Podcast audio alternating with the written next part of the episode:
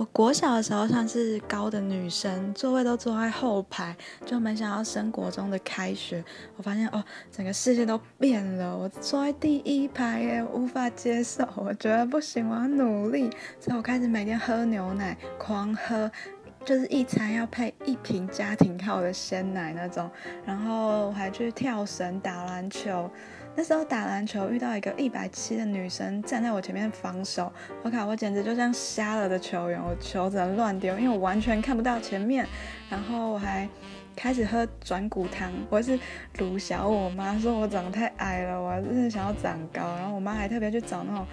药方，然后每个礼拜就是炖给我喝，那个炖法鸡巴毛麻烦的，就是她还要找特别的。鸡就是公鸡吧，就特别的鸡种，然后加什么米酒啊，一堆有的没的，然后煮的话还要煮两遍，就是要让它浓缩收干，然后超级无敌苦的，但我还是把它喝完了。我整个就是下定决心 被激到，然后我从来不熬夜，我国中的时候没有超过十一点睡觉，我国中从来没有跨过年，然后就是经过了这一番努力之后啊。